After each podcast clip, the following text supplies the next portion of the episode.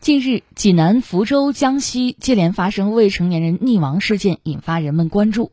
惋惜遇难者的同时，更多的是思考如何远离溺水，不让悲剧再次发生。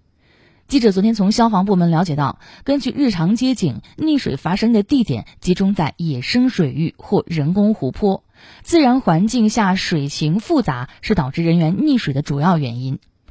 郑东新区消防救援大队宣传员吴娟表示，在野外看似平静的湖面，可能底下暗流涌动，甚至会有漩涡，水底下的水草也缠住人的风险增加。另外，水底的乱石也会对人体造成割伤等伤害，因此拒绝野外游泳是远离溺水的有效途径。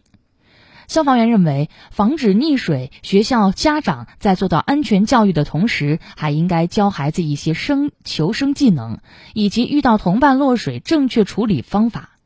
比如，同伴落水，切不可盲目下水救人或手拉手救人，应第一时间大声呼喊找人帮忙，拨打幺幺零报警，同时寻找身边的漂浮物抛向溺水者，也可以用竹竿、竹竿、树枝等递给。落水者也可以把衣服打成绳结抛给落水者。